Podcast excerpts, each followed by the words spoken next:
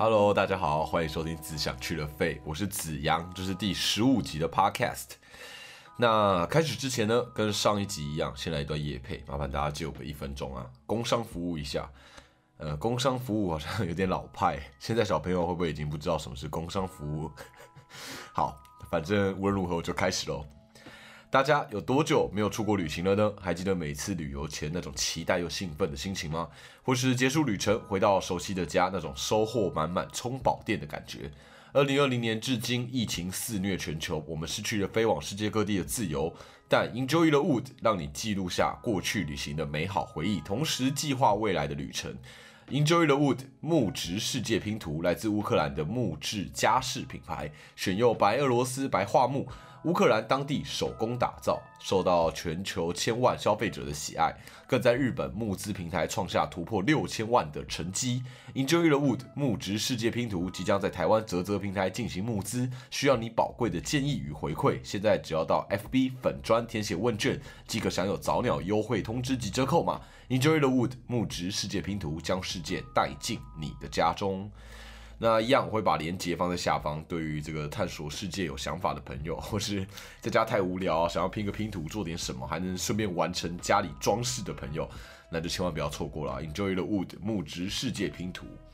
好的，那回到今天的节目啊，今天想跟大家介绍的这一部作品，就像标题讲到的，令人讨厌的松子的一生。虽然我前面介绍几部作品啊，也都是我自己很喜欢的，但这一部的喜欢呢，我自己觉得好像又更激动了一点。这部电影啊，是等于说，呃，只想去了肺这个节目第一次介绍日本电影。我自己是也没有看过很多日本电影啦，我知道有的人偏好就是喜欢看日剧嘛，或是特别钻研日本文化。那对日本的文化，我自己是真的很浅很浅的那一种。但说起来啊，日本的各种作品其实都蛮有特色的。日本就有一个自己独有的一种 style，不管是综艺节目啊、电视剧啊、漫画啊、电影啊，或者戏剧，我觉得日本都有很多自己的形式。像是日本的喜剧拍子也都很不一样，很有特色嘛，是很明显会与众不同的那种冷冷的吐槽啊，或是那种大吃一惊，然后可是很合理又又很夸张的那种好笑。基本上啊，就很多的节奏你都可以很明显的判别出，哇。哦，我知道，这就是日本独有的这个戏剧的节奏。那这一部日本电影啊，除了拍子非常日本以外，同时它也是一部非常非常精彩，让我久久难以忘怀的一部电影。令人讨厌的松子的一生这部电影，我是在大学的时候某一天下午，我特别在网络上找了片源，然后在网络上看这部电影的。那当时我看完之后，我简短写下一个观后感，然后我今天为了做这一集啊，我还特别把它找出来。那当时我看完的时候，我立刻简短记下的感想大概就是啊，这是一部想看很久了的电影，一部经典，用华丽和幽默的方式讲述了一个悲伤又令人心痛的故事，后劲非常强，当中有太多太多很棒的台词，太多太多关于人生、关于追求、关于挫折、关于梦想。而产生的醒思，真的好喜欢这部电影，有机会一定要再看一次。好，虽然我的记录好像也没什么太多的重点，有点语无伦次的感觉，但我觉得啊，应该说，当时我第一次看完我这部电影，对我当时而言真的是太震撼了。就像我最后一句所说的，我算是跟自己承诺，有机会我自己一定要再看一次啦。然后我在这几年也确实重看了好多好多次。但我始终都只在电脑荧幕上看，我毕竟从来没有，也还没有机会，我也没想过会有机会可以在大荧幕上看嘛。那去年开始就因为疫情的关系，很多新片不是延期，就是各种原因无法上映，所以很多电影公司啊或娱乐公司，他们只好把过往一些经典、一些他们的压箱宝再拿出来，再搬出来，然后在大荧幕上再次回归这样子。那说起来，这也算是某一种程度的因祸得福吧。因为没有电影，所以有机会在大荧幕上再次欣赏那些以前错过的大荧幕上映的经典，对吧？那这一次啊，这一部令人讨厌的松子的一生经典数位版即将从三月二十六号开始，在全台数家戏院再度登上大荧幕。那如果你没有在电影院看过的，这次就也可以不用错过了，对吧？我自己在二月份得知这个消息的时候啊，我自己是早就已经迫不及待，然后。真的是蓄势待发，等着要去电影院朝圣这一步。结果上礼拜我因缘际会下托一个朋友的福，我得到了这个参加前景娱乐的《令人讨厌的松子的一生》这部电影首映会的机会。那在信义维修，那这一次啊，我抢先在大荧幕上看了这部电影，有一种和旧情人就再相遇的那种感觉。那总之啊，我真的很难形容我的悸动。虽然我自己已经看了很多次了，但这次又是另一种澎湃的感觉。总之，我今天会来慢慢跟大家分享这部电影有多棒、多美。然后，各位接下来几个礼拜如果有时间，我推荐大家真的可以到戏院看一看这一部。这是一部十五年前的经典，令人讨厌的松子的一生，你绝对绝对不会后悔。我很少敢这么打包票啊，因为我觉得这部片真的太美了，然后美的会让人很心疼的那一种。好，那也许有不少人听过这部电影的名字，但没有看过这部电影。这种只闻其名声，没有领教过这部电影的感觉。那片名叫做《令人讨厌的松子的一生》嘛，那到底是怎样令人讨厌？那看电影的片名，我们可能会想说，OK，我可以理解是在讲一个叫做松子的人的故事嘛。但松子是怎样？他是这样很很凶吗？很很小心眼吗？很自大？很很很鸡巴？还怎么样？他到底是怎样讨人厌？但事实上啊，松子她很善良、很漂亮，而且很正面。而且松子的遭遇在很多个面相，身为观众的我们。是可以感同身受的。看完之后啊，你不但不会讨厌松子，你还会替他所遭遇的人生愤恨不平到一个不行。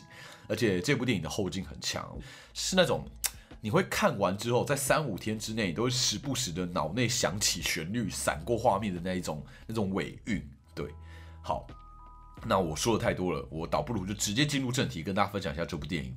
那我一样会提到电影的内容，然后故事很长，但我觉得这次一定要好好的讲。所以反正爆雷就爆雷吧。重点是啊，我觉得这部电影精彩之处、迷人之处就在于一个同样的故事，在不同的人的眼里、不同人的记忆里面，就是不一样的感受。其实都是啊，我觉得虽然我每一次都稍微有带到剧情，但不管故事是什么，就算都知道故事了，但也只是知道了可能百分之十的电影而已吧。毕竟这一部电影啊，我觉得呃，应该说不能说这一部电影，我觉得一部电影的完成本来就包含太多元素。包含编剧怎么说一个故事，用什么样的角度，然后导演怎么样包装这一个故事，然后包括画面怎么安排啊，演员怎么诠释啊，我觉得每一个部分都是让电影可以精彩的重点嘛。所以大家即便知道了故事，我并不觉得会有那种啊都知道了，那还有什么好看啊的那种感觉。而且 Podcast 也也没有画面嘛，我们。就我觉得不像 YouTube，所以我觉得我其实好像更可以说更多。就算我故事都说完了，也不减欣赏电影的乐趣啦。我觉得，好，那我废话真的太多了，我就直接来进入故事吧。那电影呢，从一个叫做阿生的大学生开始。阿生呢，本来是一个玩乐团的人，但他乐团解散了，然后他刚跟他的女友分手，然后整个人就算是低潮到一个不行吧，就很糜烂这样子。那他就去录影带店租了几部 A 片回家看，然后打算好好的发泄一下。殊不知他爽完睡着醒来之后，他就看到他的父亲就在他旁边。那他父亲不仅突然来到他租的这个小套房，手里还捧着一瓮骨灰，看起来好像若有所思，有什么事情很烦恼的样子。那阿生的爸爸就告诉阿生，他其实一直都有一个姐姐，但他这个姐姐啊，因为跟家里不亲，所以一直以来也都没有特别跟阿生提过。那总之呢，这个爸爸的姐姐，也就是阿生的姑姑嘛，叫做松子。那那一瓮就是松子的骨灰。松子前几天过世了。那阿生的爸爸因为工作的关系啊，处理不完松子的后事，必须要离开东京。于是他把剩下的事情交托给阿生，并且吩咐阿生帮忙整理姑姑留下的东西，把一切需要解决的事情把它解决完。这样子。那交代完事情之后，离开之前呢，阿生的爸爸就边穿鞋边丢下了几句话。他说啊，这个叫松子的姐姐啊，简单来说就是一个一无是处的人。她独自一个人生活，最后被杀，凶手目前还没找到。但无论如何，不管怎么看她的一生啊，都是既没有意义，而且很无聊。但是呢，这个一头雾水的阿生啊，认份的就去整理了这个姑姑松子的遗物。那松子住的地方呢，又脏又臭，屋子里面堆满垃圾，然后连站或坐或躺的空间都没有。那从邻居的口中得知啊，松子就是一个完全不跟人互动的怪人。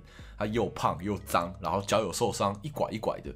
他的垃圾都不清，全身散发恶臭，大家都非常头痛。然后有时还会发疯似的大叫，然后有时候会在墙上发疯似的写字，这样。总之啊，这一切听在阿生的耳里啊，不但没有反感，反而有一种无法言喻的感觉。他突然有一点同情松子，甚至突然很想要好好的了解这个姑姑，想要好好的认识她。那阿生边处理松子的东西，边误打误撞的透过警察的调查，通过一些得知松子过世之后，主动来到他住处的各种人。那阿生就渐渐拼凑出了松子的一生。松子呢，从小有一个弟弟，还有一个妹妹。那松子的弟弟就是阿生的爸爸嘛。那松子的妹妹呢，叫做九美。九美常年都卧病在床。那正因为九美她体弱多病、卧病在床，所以松子的父亲一直以来都觉得对九美有所亏欠，所以从小到大，松子不管怎么努力，她都得不到父亲的爱。即便她走的路、做的事，全部都是父亲所期望的，她也努力想要成为父亲眼中的好女儿，但她父亲始终只把心力放在九美身上。松子毕业之后就去当老师了，他是个音乐老师，这也是父亲的期许。而且松子在学校很受同学的欢迎，很受同学的喜爱。那有一次毕业旅行啊，松子班上的同学阿龙偷了店家的钱，松子本来想劝阿龙认错还钱，但是阿龙脾气实在太硬了，加上松子也怕直接质问阿龙会太伤人，所以在这个想要息事宁人的心态作祟之下，松子就自己承认是他偷的，然后自掏腰包要还钱给店家。殊不知他这个做法不但没有解决事情，反倒让他丢了老师这个工作，同时也扼杀了他和学校另一个老师正在萌芽的恋情。那被学校革职之后，松子也决定离家出走。当他再次跟家里联络的时候，松子才得知，他离家之后的三个月，父亲就因病去世了。而这一段时间里面，父亲的日记每天的最后一句话都是同一句，就是依然没有松子的消息。这一切来得太突然了，松子转眼间感觉自己好像失去了一切一样。接下来的日子，松子跟了一个喝醉酒会打他的作家八女川在一起。那即便生活很困苦啊，但松子深信八女川爱他，所以他愿意继续待在八女川身边。有一天，一直以来坚信自己是太宰治转世的八女川，在松子的面前选择了自杀，而且留下了一句：“生而为人，我很抱歉。”那松子眼睁睁看着八女川在他眼前被火车给撞死，这时候的松子再度觉得自己像是失去了一切一样。但几个月之后啊，松子反倒很开心，松子成了八女川的对手冈野健夫的情妇。那松子非常把握和冈野健夫相处的每每一分的时光啊。啊，冈野健夫有一个老婆，松子因为很好奇，就是很好奇啊，反正他就跟踪了这个冈野健夫，想要看看他的老婆长什么样子。结果松子这个行为啊，自己却弄巧成拙。冈野健夫在气愤之下告诉松子，他会跟松子在一起，只是因为松子曾经是八女川的女人。冈野健夫因为觉得自己才华比不过八女川，所以感到很自卑。对他来说啊，拥有松子只是在弥补他对于八女川的自卑而已。总之，最后冈野健夫选择离开了松子。那一瞬间，松子也感觉像是失去了一切一样。接下来，松子去当小姐，陪男人喝酒卖身。那松子很努力啊，也很快成为店里面的红牌。几年之后，虽然渐渐的被时代淘汰，但松子这段时间的努力，他完全放下对爱的渴望，专注在工作上，让他赚进了不少的钱，累积了不少的财富。那这个时候的松子啊，决定不要靠男人，或许靠自己也可以过得很好，而且他甚至有能力给男人靠。他跟了一个，他跟了一个路边搭讪他的一个小混混在一起。但在一起没多久，松子就发现这个小混混说要跟他一起合作做的生意都是在骗他的，而且这个小混混不但在外面有其他女人，还把松子所有的积蓄全部都用光了，甚至要跟松子分手。这一次，松子完全失控，他把过往累积的所有怨怼、被男人抛弃、因为各种原因咬牙苦撑的一切，一刀一刀捅在这个小混混的身上。这一刻的松子真的像是失去了一切一样。最终，松子被判了入狱服刑八年。那在被捕入狱之前呢，松子本来打算自杀，但是他自杀失败的时候，他遇到了一个理发师。理发师长得很憨厚，说话也蛮诚恳的。那在呃，他们相处了一个月之后啊，理发师在一个夜里向松子求婚。即便松子在隔天早上就被警察找到，但松子依然感到很满足，他觉得自己好像找到了真爱一样。那在这个相处的一个月的这个理发师啊。也成为了松子在监狱里面的精神支柱。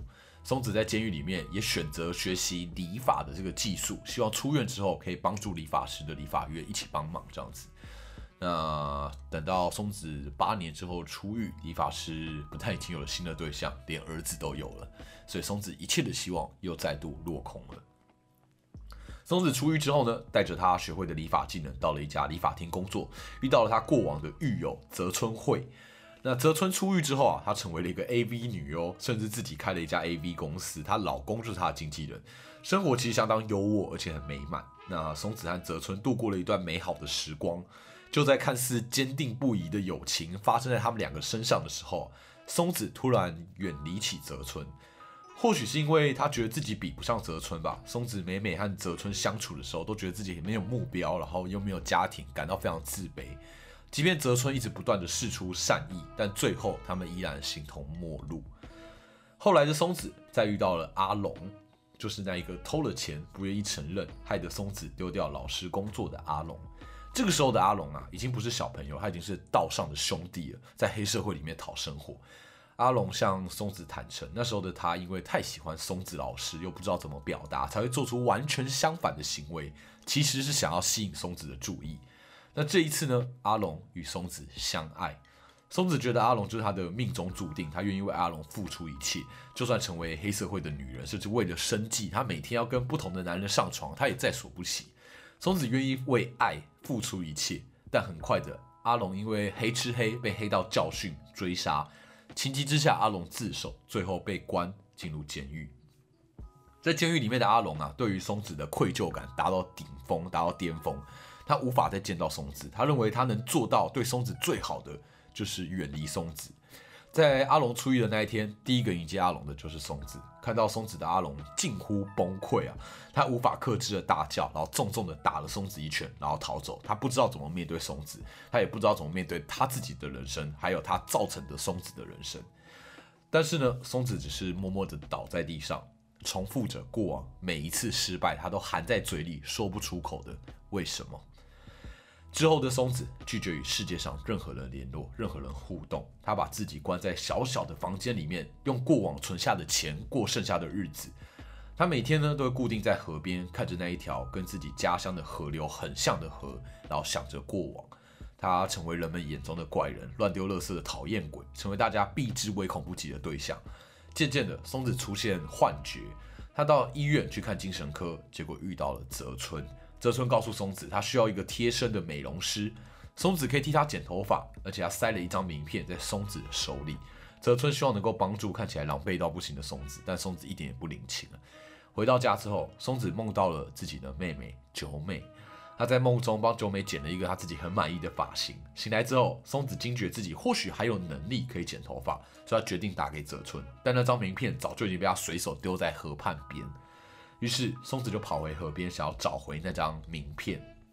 在整个过程当中，他就和一些不良少年发生了口角。那松子其实是善意啊，他规劝那些小朋友们可以早点回家，但却被这群少年讪笑讥讽。最后在恶作剧之下，松子就这样被这群少年以棒球棍活活打死了。那阿生拼凑出松子的一生，同时回忆起过往，他这个没有什么跟他互动过的姑姑啊。但却不知不觉在他心里面烙下了很深很深的感触。好的，以上就是这部电影的故事啊。虽然我已经把故事讲完，但是我真的讲得很快，而且没有带到很多细节。这部电影啊，真的精彩到就算你都知道故事，你也会忍不住赞叹的程度。所以我推荐给那些还在观望、还不确定自己要不要看的朋友，这部电影绝对值得你静下来好好的欣赏、好好的看。令人讨厌的松子的一生。啊，我其实自己蛮怕，我讲完故事只是让这个电影扣分，但真的很好看啦。我拜托，就是看过的人可以告诉没看过的人，这部电影有多精彩，帮我作证，真的好。那么接下来呢，我们就来细聊这部电影。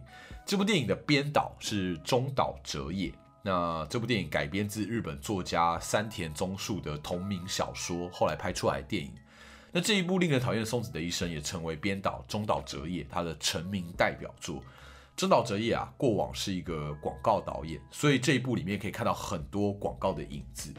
在这一部令人讨厌的松子的一生里面，你可以看到中岛哲也大量的运用广告的手法，包含快速的节奏、简洁的运镜，甚至是像标题一般让人印象深刻的台词，这些元素全部都能够在短时间内快速抓住观众的注意力嘛？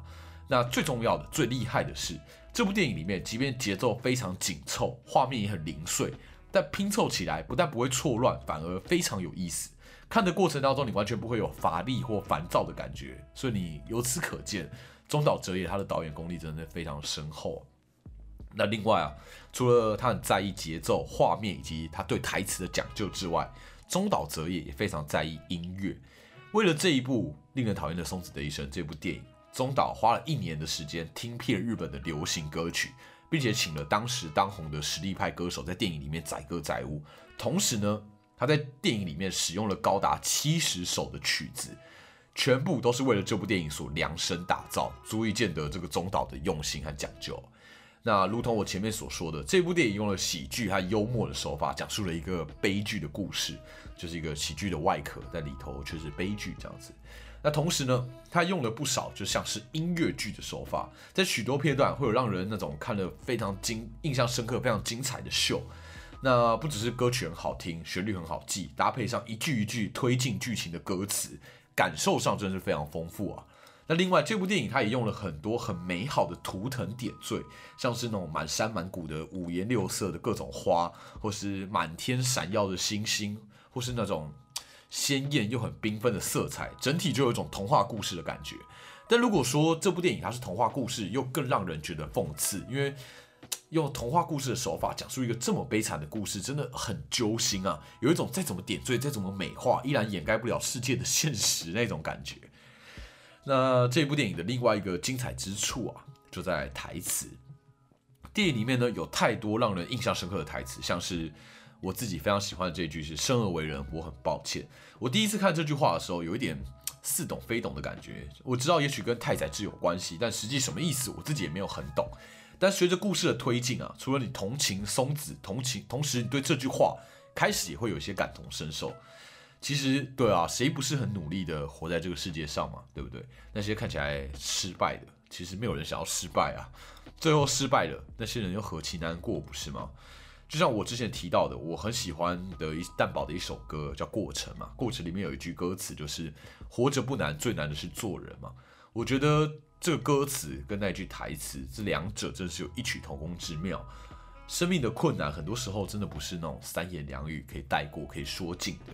那电影中另外一句话，我自己也很喜欢。这句话就是啊，小时候谁都觉得自己的未来闪闪发亮，不是吗？